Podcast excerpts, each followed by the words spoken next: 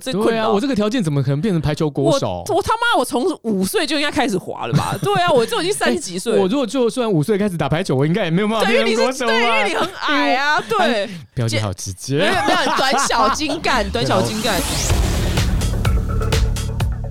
我相信呢，所有听众呢都想要赚更多钱。那听到赚更多钱这件事情呢，我相信你们应该就会醒来，想要把这一集好好听下去。那今天这几个来宾呢，他是之前呢他在 J P Morgan，就是你常听到那个摩根大通，他担任呢就是一个非常高阶的职位，叫做董事总经理，然后继产品与行销事业部主管。念完都断气了。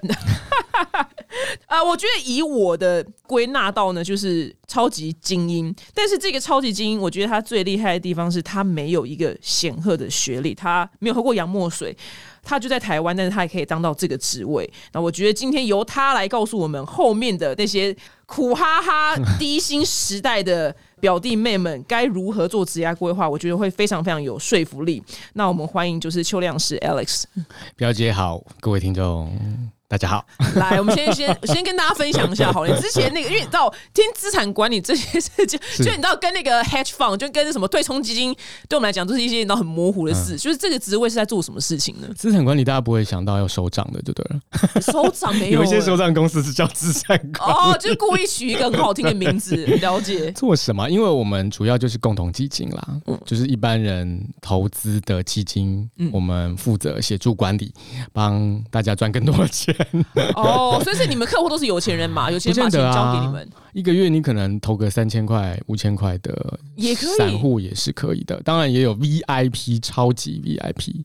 哦，原来，哎、好适合我的服务，我完全不知道这服务。你说超级 VIP 吗？我没有到超级，可能就是路人这样，就是给给你们去，所以你把我们的钱拿去做好的投资管理。对，其实是我们代管嘛，帮你们呃管理投资到全世界，可能是股票、债券啊，甚至更多的资产。嗯，那因为你当到的职位其实非常非常高，那我不会透露你的薪水，但刚得知起来，我觉得那个薪水以现在。我觉得台湾环境来讲是一个遥不可及的梦，对。那我蛮好奇，就是在你没有喝洋墨水的状况之下，你怎么办法当到这个职位呢？我必须说，当然也有一些机运跟运气啦，因为职业讲的就是机会嘛。那这跟找房子啊，或者是另外一半一找到另外一。半是一样，对，其实是有一些机会，但是我觉得有一个很大的重点是，我是一个非常投入，而且你是想下班人家可能去喝酒看 Netflix，但是你就是在钻研投资。我那个年代还没有那 对对对，那个年代没有，因为他有点年纪啊。对，没有，就是我可能标准也比别一般人高，然后我非常的投入。那像刚刚讲说没有喝过洋墨水这件事情，其实我在一开始吃药一开始我也曾经很犹豫，但后来就是有一个前辈告诉我说，如果你今天出国留学的目的是要找更好的工作，那你已经在一个好公司了，那你应该要不断的往下走，除非你遇到瓶颈。所以我听了这个建议之后，我就马上放弃 我哦。我出国留学的这个想法，因为我那个年代刚好我毕业的时候是大家兴起这个到英国念一年就可以拿到硕士的风潮，但我后来就放弃这个，而是直接继续在工作上面看有更多的机会。而且其实我是念会计的，跟财经很没有太大关联的。算是都是商学院管理学院，但也没有直接不算直接的关系。对对对，但是我为什么会踏入这个领域？而且我第一份工作就已经在基金业了。嗯嗯，很大的原因是因为我那时候的想法是，我每个月都领死薪水，那应该不够我如果要买房子或是有更多的花用你。在几十年前就有这想法我，在大学的时候就有这样想，所以我大学就开始投资基金，哇你真是但是我根本就没钱。好有远见哦！大学就投资基金了，哇，你你很有前瞻性，你二十几年前就已经想到这。其实我没有前瞻，我只是觉得我领死薪水应该没什么搞头。结果竟然在我当完兵之后，我就想说，那不如我在已经快退伍之前没事嘛，我就开始投履历，开始投各种基金公司啊，试试看。就还没想到真的有人找我去面试。哦，那因为你是会计系毕业，就还有人找你去面试。对，那当然，其实因为我也不是国立大学毕业，然后我也没有喝过洋墨水，我也不是财经系，所以我觉得有机会被找去面试，我就真的觉得已经很棒了。对，对，那而且还不止一个，还两个。嗯他们很缺人欸 缺到居然选到会计系的，我也不知道是不是因为我可能在退伍之前花了很多时间看相关的书籍啊、杂志，所以已经有一些底子。底子。对，所以他当他问我一些相关金融市场的一个题目的时候，我其实还可以掰出来，侃侃而谈。我还可以掰得出来。这、嗯可是你如果就算是财经系毕业，你没有在吸收目前现在的状况的话，也许那些题目你不见得答得出来。哦，我懂了。其实我觉得听到这边，我可以整理出真的是会有一个脉络，就是真的成功人士，他们闲暇之余真的不是在看 Netflix。虽然他二十九、二十几年前真的没有，他不是看龙翔电影台啦。我想那时候应该是龙翔电影台吧，我猜。对对，就是你的闲暇时间在做的事情，其实是对于未来很有可能有产值的呃进修、自我进修。然后就一路当到 J P Morgan，你们最只要最常听到那个，然后非常美国非常大的这间对那个企业，然后一路当到最顶尖的。那后来因为你本身进骨头，就是真的刚刚听完他骨头，我觉得哎，我说你就进骨头，因为他领了一个非常高的薪水，然后但是他最后还是决定离开了金融产业，嗯嗯，然后出来创业，然后是为了后面很多人才着想，然后你创了一个公司叫做 Alpha Plus，可以跟大家解释一下这个到底是在做什么呢？因为它是一个求职平台，但是想说，哎、我们市面上已经有其他那些响叮当的了，为什么你还要创一个这个求职平台呢？应该是说我们是人才加速器，顾名思义就是帮你的职涯加速，所以它强调是一站式。那从认识自己，找到适合自己性格的职务，到求职，哦，找到好的工作，到懂得如何上班，哦，啊、什么叫做懂得如何上班？上班不是就是下午要定一下饮料呢？啊，是是这样吗，大家都是啦。我觉得台湾因为有“社畜”这个词在台湾很红，他们这个词感觉就是有一些很多哀伤跟不情愿，然后他们好像下午浑水摸鱼，他们就很高兴这样。我觉得这是关键，因为就是懂得如何上班，其实决定你在职涯上面可以走得多远、升得多高、升得多快的关键。嗯。嗯，那可是因为这件事情，学校不会教。对学校没有教很多很怎重要的么上班？事情，，对，这跟投资理财是一样的，学校可能还有教你一些概念，但是。你没有办法直接去实践它，他教你的是理论。那职业这件事情也是一样，所以我们尽量希望在我们平台上有这个系统化的课程，教你怎么上班。最简单的举例像是向上管理，那就是可能就是个学问了。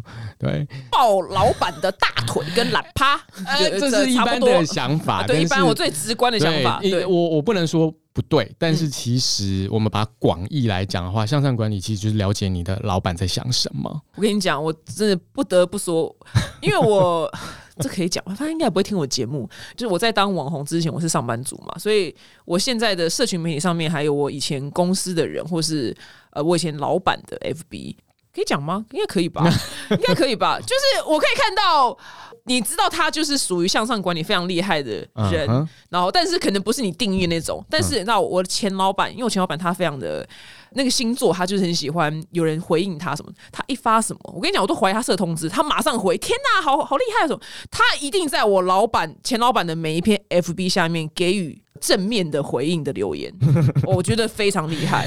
对，但是我这讲的是最无聊、肤对，这个是。这个是最表面的。当然你，你说这也是一种技巧，我不能否认，因为嗯确实有老板吃这一套套嘛，对嘛。那你们应该不是提供这么无聊的事情吧？但但我我我讲的比较是广义的，就是了解你的老板，了解你的喜好，了解他的工作习惯，他的管理风格。哦那你你顺应他的管理风格是是或我们不要说迎合顺应，你也可以说是了解之后，你会知道找出跟他如何工作的模式。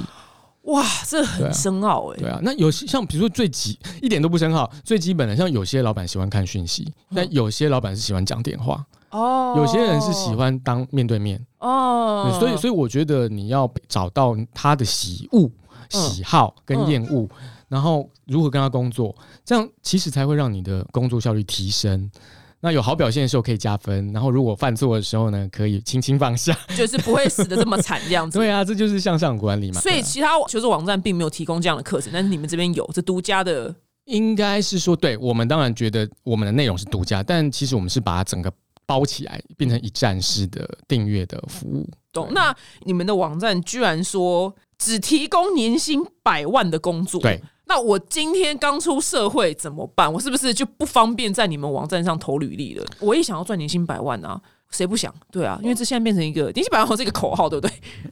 在我二十年前就已经是，结果二十年后台湾还在打一样台湾的哀伤。是台湾的哀伤，说二十年后还是在百万呐、而且但是那个便当已经一个两百多块了，我们只上架百万年薪以上的职缺，哇，很豪气耶！但是我不认为每一个职缺都一定是要十年以上的经验，或者是说特定产业。其实现在我觉得产业差异化蛮大的，科技业、金融业确实很多，甚至是出社会他就用诉求百万年薪。例如金融业有很多 MA。它就是百万。那科技业其实，特别是半导体啊，或者是现在像我上个月，应该说这个月去参加很多征才活动，校园征才活动，哦，去去看了一圈，很多公司是直接诉求新鲜人百万年薪。哦，真的哦，哇，对，所以其实并不是一个非常遥远的的情况啦。OK OK，当然我我不得不说，就是产业差异会很大。对，例如像可能像旅宿啊、零售啊，相对那个竞争薪薪资的竞争力中真的比较不好。呃，对他们薪水的起薪会没有那么高，，所以那个产业差异性确实很大。所以有人会听到说，哎，你们只只登百万年薪以上的职业，会不会没有职缺？但嗯其实好像也不是这样。那你说百万年薪以上是不是都已经是中高阶主管？其实也不是。所以我觉得是非常多元的。对，所以你是真的是想要，呃因为人才加速器这个词什么意思？就是希望为他的职涯加速。哦，我我觉得，因为简单讲讲，你职涯如何加速，不外乎是找到适合自己个性的职务嘛、嗯工作嘛，还有找到一个好的公司。好的公司可能包含了薪资，包含了好的环境。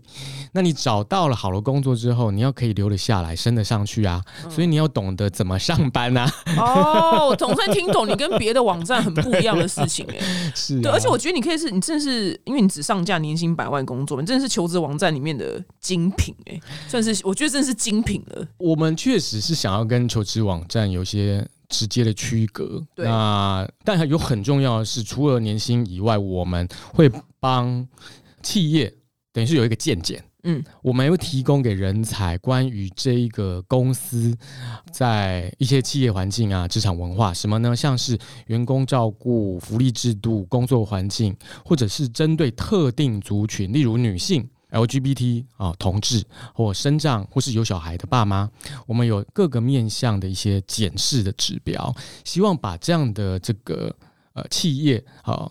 目前的这个职场环境的条件呈现给求职者，也就是说，他未来再嗯再也不是看到呃只是工作条件啊、学经历的要求、啊。我跟你讲，，我最恨什么？以前求职的时候最恨面议这两个字，很多都写 OK，很多，他超多写应面议面该还是很多吧？就是看超火大的啊，超级无敌火大，想说你他妈为什么不能在网站上写写清楚一点？但我觉得以前过往我求对对我呃不只是薪资，还有一些很多无微博哎他不讲，他可能加班也不先讲啊，他然后你到现场他也说，嗯，你可以叫我加班吗？我们都很晚下班哦，那你为什么不在网站上先写？哦我就可以先过滤到一件事情。对对对对对，我觉得如果你网站可以做到这么细，我觉得对，所以所以像像例如现在很多人会在乎什么三节奖金啊，然后旅游补助，或者是说他认为公司希望有女性的主管或一定女性员工的比例，或者要同志友善，或是一定要可以弹性的工作模式，他都可以直接用这个指标来筛选他要的工作。哦他为什么要女性主管啊？他是他把他把妹是不是啊？没有，因为可能女性基本上在职场上目前还是有一些被 discount 的情况。哦，懂，生小孩啊，对我，我可能希望我公司有一定女性主管的比例，代表这个公司应该性别相对平等。了解。对，那如果说我现在听众已经来到了一个坎，就是三十几岁了，嗯，那他也很向往百万年薪的工作，那三十几岁的人适合转职吗？有没有一个最佳的年纪建议？就是你要转要什么时候转？可是还是说你觉得没差，要转就给他哪一转下去？我我觉得很难说最佳的转职建议啦。那但呃不可否认的，太晚转职，例如四五十岁，嗯，这你如果这时候来转到完全不同领域，那可能年龄会是问题，因为你要花时间去学习，去证明自己的能力，甚至要跟年轻人竞争。那我觉得这个心态要有很好的调试。但是如果不是这样的角度的话，我倒是觉得。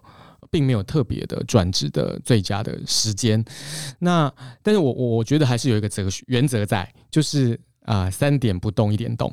什么意思？三点不动一点动，什么意思呢？就是总共四个点嘛，就是产业、职务、嗯文化跟管理嗯这四件事情。就是说，一个比较保险的状态，就是说，当你要转换工作的时候，呃这四个要素你只选择其中一个有变动，这样会风险比较低。哦哦，产业，例如你从科技业跳到金融业，那就是很大的改变。懂职务，你如果从业务跳到行销，哦，这也是一个很大的改变。文化，你从新创跳到大型集团，嗯或者从外商跳到台商，嗯或者是在管理的部分，你从本来不是主管变成主管，嗯其实这个挑战跟适应都会蛮大的。那除非你当然心脏很大颗，呃，一往就是勇往直前，我觉得那就另当别论。可是你如果要步步为营的话，或许你可以从这四个面向来考虑你的转职是不是一次只动一个点。懂。我跟你讲，要全动能成功的人真的是，我是全动，然后我相信你算成功。是，但是我觉得真的要机运，因为我是对我是一个发夹弯的转职，而且我觉得跟个性也有关系，跟对勇是不是有勇气也有关系。好，我觉得运势啊，我觉得呃机遇你就先去，我觉得你们就跟什么妈祖庙就合作好了，就是运势，我觉得运势可能也有占蛮大的那个比例这样子。那因为我们很常收到有一个问题，这问题真的是成千上万人都问我，然后都。都是都是这一题，然后我其实我回答不太好。那其实这个问题的轮廓是说最简单，现在薪水不错，但是真正想要做的事其实是另外一个，但是那件事情薪水很低。就到底我该不该为了圆梦？其实这事情这个问题非常的八股，可是真的，对，但是我真的答不出来。对这是个大灾问。对，但我举个例哦，嗯我超爱打排球，嗯我从小，所以我高中的时候曾经每天都打到打排球，到打到身手不见五指。我漫画看多了，还以为我可以成为职业排球手。嗯，这就是刚刚讲的圆梦。嗯，但你看我的身高，你就知道我根本就不会有机会。对，偏 偏短小精干。当然，这个是一个很夸张的一个举例啦。我会觉得这个刚刚表姐提出了这个 问题，我认为其实只有自己才能回答。就是外人没办法回答。对，但是我觉得可以协助的是试着去盘点。哦，我会这样讲，就是三个方向：你能做什么，你想做什么，跟你应该做什么。能做什么就是专长啊、技能啊、所学啊，啊、就是学历啊、经历这些比较技能面的，就是你能做的。那你想做的，可能是你的兴趣，你想学的新事物，你想要探索的领域等等，这是你想做的。再来是应该做的，我应该做的可能是像是使命感啊，或者你觉得你有可以贡献的地方。我举例，很多人其实生了一场大病之后，他投入了养生医疗健康食品，做得非常好。哦但你为什么做这件事情？因为你有使命感，你觉得你可以贡献这件事情，然后你也有经验了。嗯好，这叫做你你认为你应该做的。那这三个面向呢，你试着去盘点自己有哪些专长，有哪些兴趣，你有没有什么使命感？你觉得你可以贡献的等等等。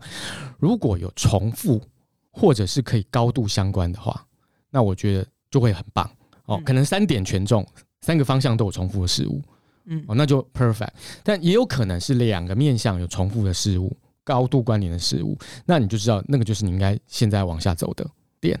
但你有哦可能完全没中，对没有交集，那我会建议你先养活自己。OK 如果完全没有一件事情有交集的话，先养活自己，务实的学以致用，或者是做你有把握的工作，嗯。然后呢，你再去发展更大的可能性，例如把你的兴趣变成专长，然后比别人更强。嗯。啊我觉得原则上会是这样，就好像现在很多年轻人他会觉得赚赚就是做网红啊，哦，拍抖音啊，全世界的年轻人都想当网红，当然每个人都可以九做，吧，对啊，可是每个人都可以做这件事情啊。坦白讲，但你是可取代性蛮高的。对，那所以说，如果你今天对这件事情没有把握，你也没有比别人特别有创意，那我建议你还是回到职场，OK，那你试着可以在闲暇之余再去发展这个可能性。如果有一天你真的有把握了，你再去做这件事情，了解，对，或者是你没有要把它当做呃谋生的工具，那你就把它当做一个兴趣。就像我一开始说，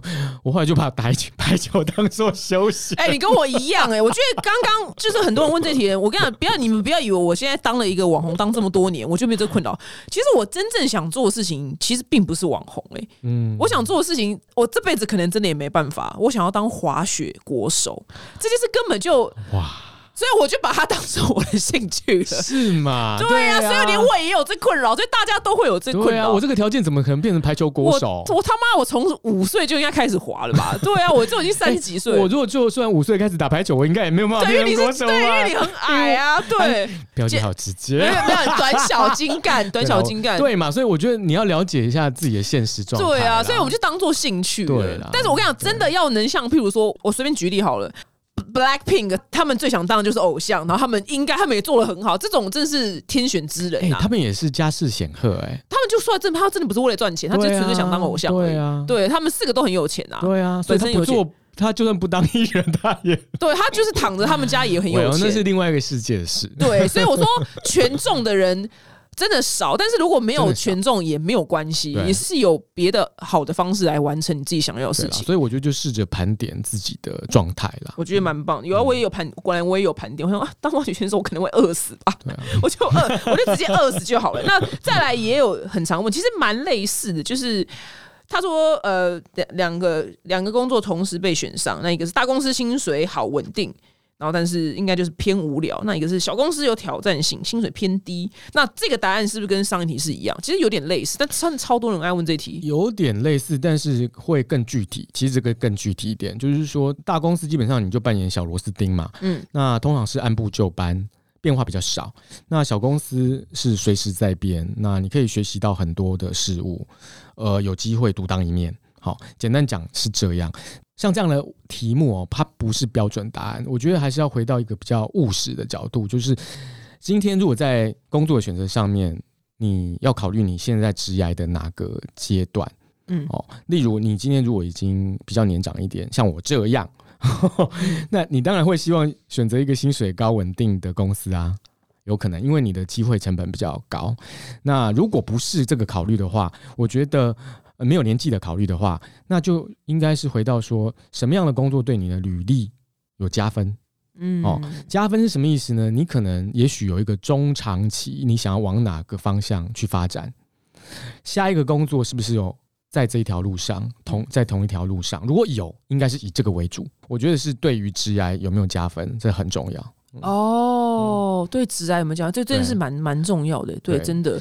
然后我觉得刚刚其实讲到现在，其实我们还有一个最大的 不好讲的问题，就是台湾的低薪问题。嗯嗯嗯，非常的严重，那这这件事情讲的太复杂，所以我们今天也不会去讨论原因。但重点是，我觉得，我就是我们来讨论，就是该怎么办好了。如果我现在真的是社会上的一个社畜，那我相信一定很多人跟我七八年前离开我公司的时候，三万四这薪水是现在的薪水，但是物价已经不是那个时候了。嗯嗯嗯，所以我觉得一定全部的人都很想要自己薪水增加。那假嗯假如说我今天设立我我想要年薪百万，那一个上万四的上班族，你觉得他可以做什么样的事情去达到这个目标？那大家当然说斜杠斜杠，懂对懂，但斜杠听起来懂，但是那难道是想下班做 Uber E 吗？还是说下班开 Uber 吗？还是你觉得他有没有什么方式你可以建议他？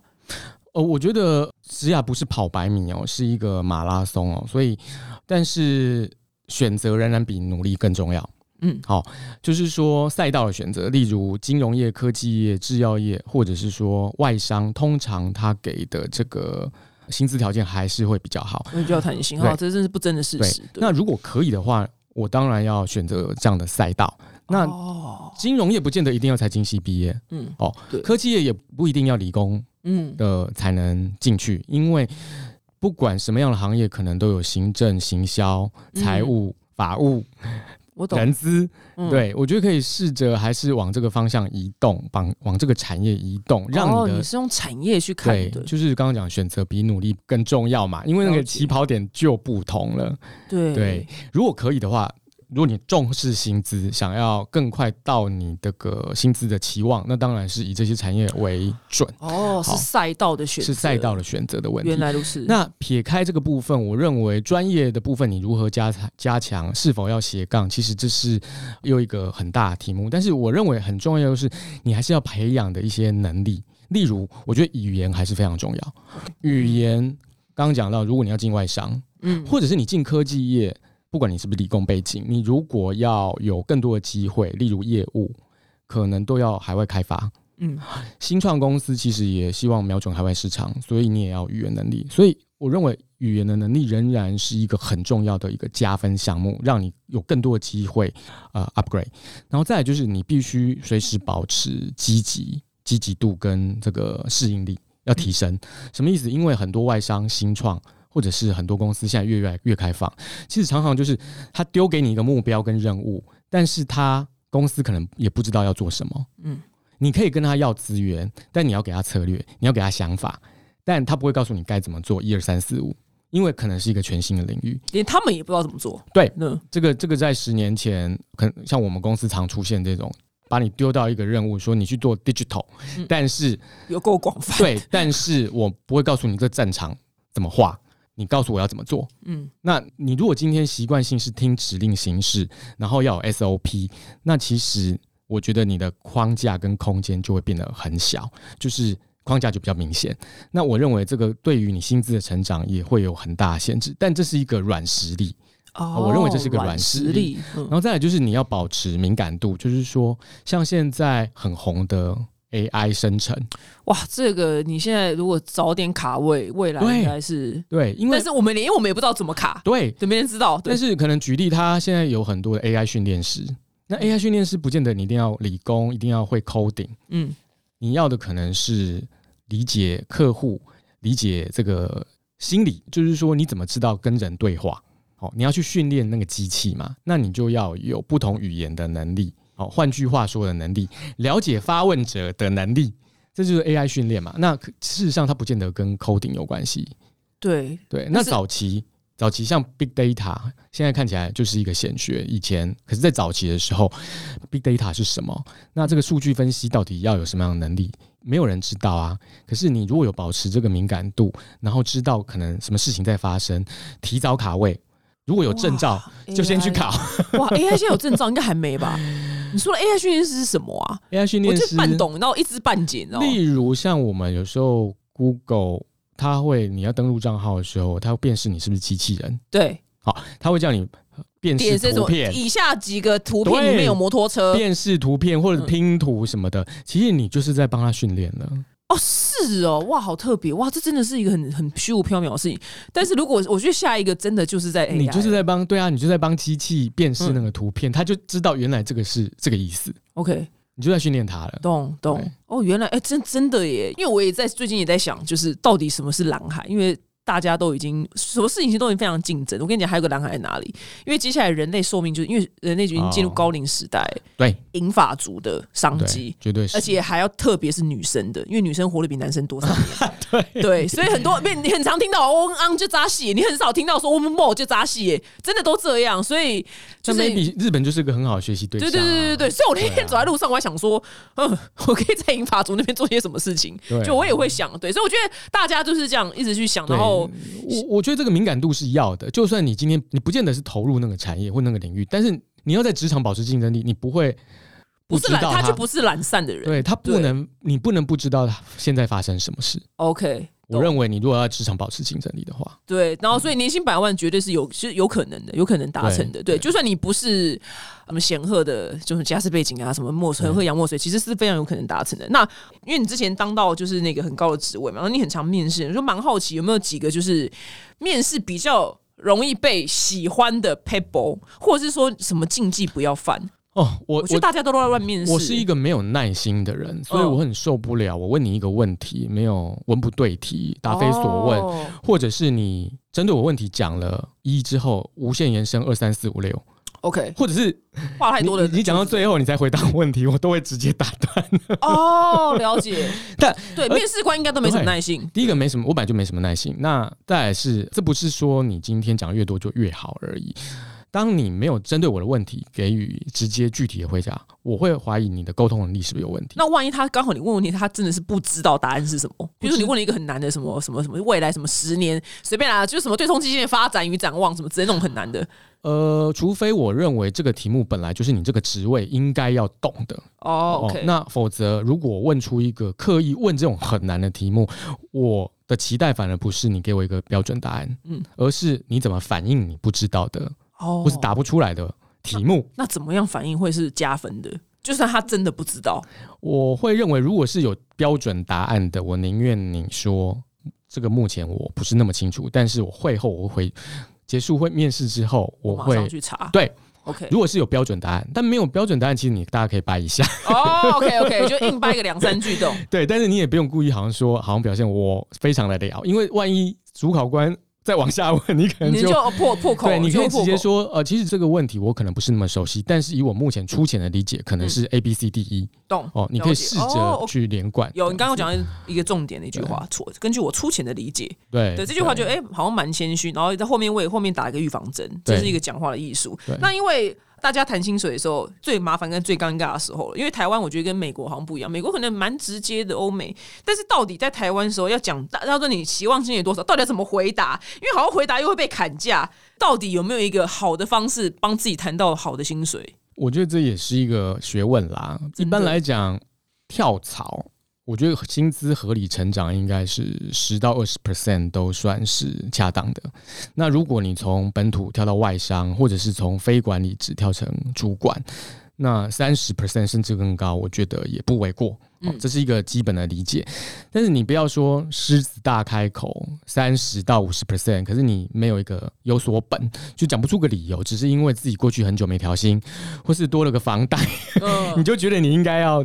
大开口，那这个跟公司跟主管无关嘛？你你不会这样思考，所以我的建议是要谈薪水之前，你可能要先试着去调查，或是就是你这个职务在台湾的哦，这个产业这个职务最好还能查到这个公司。当然，我觉得这是有困难的，可是现在网络资讯非常多，P P P T T 或者是社群，其实有机会可以的话，或是透过你亲朋好友。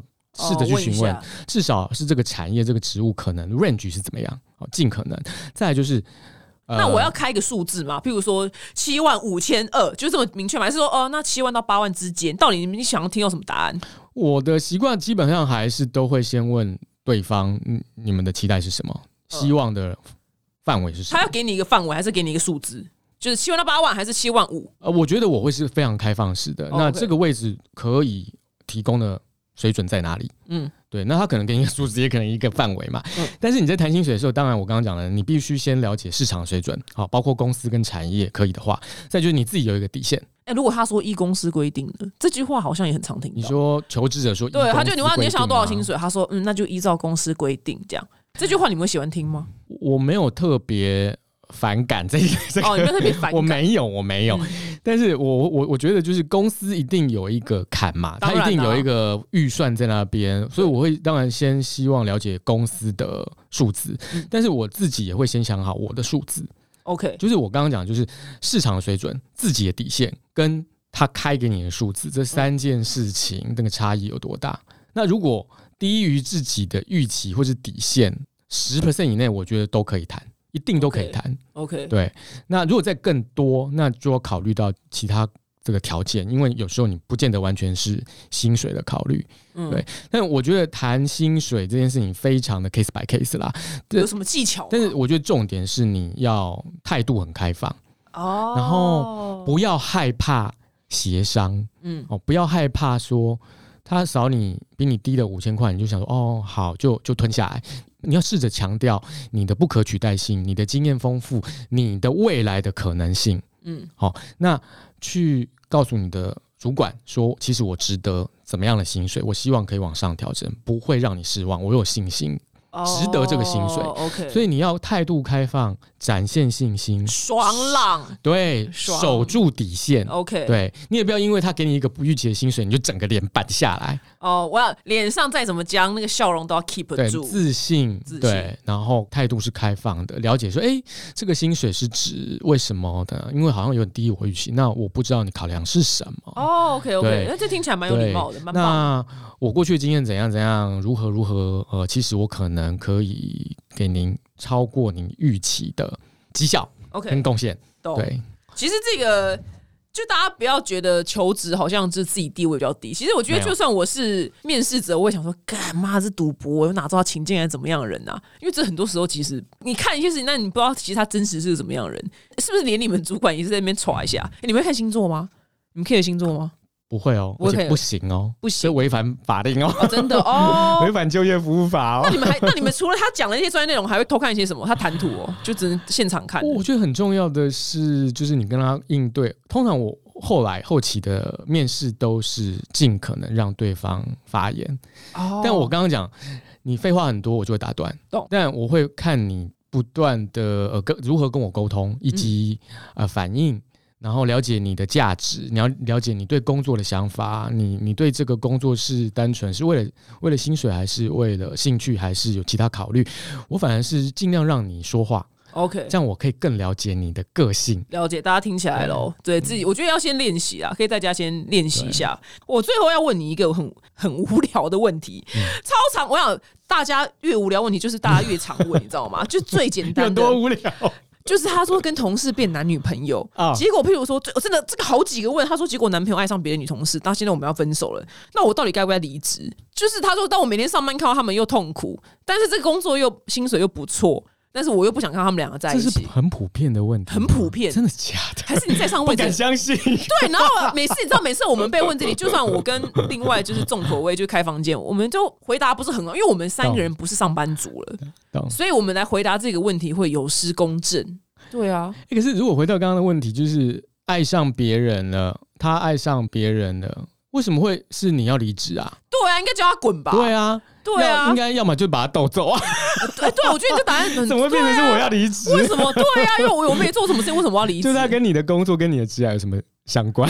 对对啊，，我觉得当然瞬间的回答是这样啦，但我是但我觉得也是合理啊。但是我坦白说，回到职业一个比较正常的回答的话，我认为真的要避免办公室恋情。哦，这个真的因为不管是好就算聚，但不见得会好散。就算你是稳稳的走下去，没有出发生刚刚讲那么那么抓马的的事情，其实也可能对工作产生影响。啊，懂为什么呢？其实哦，举例，很多外商其实禁止办公室恋情的哦，，真的哦。或者是你就算有这样的关系，你必须报备，OK，你要跟主管跟 HR 讲。为什么好尴尬。为什么？因为这会有风险，嗯这会有利益冲突 OK 哦。尤其如果同一个部门就不用讲了，你可能是有上下属的关系，嗯就有权势不对等的问题；你有合作的关系，可能是业务跟行销、法务跟财务，这是风险的考虑。外商禁会禁止这样的一个关系存在，嗯不然你就是要报备。了解。那因为这是有风险的，那这是从公司的角度，可是其实从个人的角度，确实你有这样的关系，你会不会就有失客观、有失嗯专业，或者是你的考虑就不同？嗯，那其实对个人也会是个风险，所以我会说，真的可以的尽量话，避免。避免办公室恋情。对，那更不要说刚刚提到了，如果是不欢而散，然后搞得很难看，这也可能会影响你的，对，不是、啊，一定会影响你的情绪就啦。偏麻烦。对啊，就偏麻烦好那因为呃，因为其实你还有一个特殊的人生的一个旅程，就是你是一个出柜的高阶主管，对对对。那你想说，哎、在金融圈这么保守的产业出柜，你有没有就是受到什么样歧视或困扰？因为我跟你讲，我有个朋友，嗯我不知道他有没有在听，他从头到尾没跟我们出柜，但是我们都知道他是 gay，然后我们想说，他是不是因为他也做到了蛮高阶的位置？因为我们现在三十八岁嘛，他是我同学，想说是不是因为就是产业啊，或是高阶主管不方便出柜，所以他就连我们也没讲。在呢，啊，连你们也没讲，可是对呀你跟他并不是在职场，没有，他就可能就一个一个机缘过就没讲了，那那就没讲。那我蛮好奇，你那时候出柜有就你是怎样写一封信给 CC 给全公司的人吗？没有这个有有有必要搞成这样吗？那你是怎样还写公？开信？我当然就是在社群啊，Facebook 啊，哦，对啊那同事们有说什么吗？我要完全没有什么反应，但这个完全在我预期之内，哦，真的这哦、个在我预期，因为他们早就猜到，是不是？我觉得当然部分人有猜到，但他们不是因为猜到而没有反应，而是我觉得台湾社会本来就是这样，普遍就是我们以为很包容啊，然后等等，但其实大部分人是只要不影响我都 OK。哦，没差，所以是你是怎样就怎样。对，再来就是说，因为我当时也是已经高阶主管。没啊，我知道没人敢动你嘛，还不简单？他可能也不敢说什么，但我认为可能不是这个考虑而已，而是基本上一般来讲，就是他也不知道怎么跟你反应。嗯，哎，以那那个，因为我出柜大概是将近十年前，哦，跟现在出柜好像没有那么惊悚。我觉得、有那个、现在出口好像蛮蛮蛮简单的。对，但是十年前在我那个产业里面，然后这样的位置，我我觉得是还是有点惊悚啦。懂在这样的情况之下，大部分人也可能也不知道怎么我。跟你讲，好，最重要就是你当到高阶主管再出柜，你是底下的小螺丝的时候看产业别，对，因为如果在什么时尚圈就没差，或者美妆圈就没差。对，但是但我觉得你这如果今天职场要不要出柜，还是要考虑到个人的心理的强度啦，嗯，这是一个很重要。再就是你要考虑你的家庭的状态、朋友圈，还有就刚刚讲职场哦，职场出柜最好。你在职场出柜之前，你已经有一个来自家庭的支持，或者来自嗯朋友圈的支持。你不要突然一次跟全世界宣告，然后结果家庭破裂，哦 OK，懂。朋友不支持，哦职场又懂霸凌。了解了解，今天非常谢谢你呢，来这边跟我们分享这么多有用资讯。那如果你梦想呢是百万年薪的话呢，我觉得都是有可能的。然后如果你是个人才的话呢，你可以去他的平台叫 Alpha Plus 去看看有没有适合你的百万年薪工作。那谢谢你喽，我们下次见，谢谢，拜拜拜拜。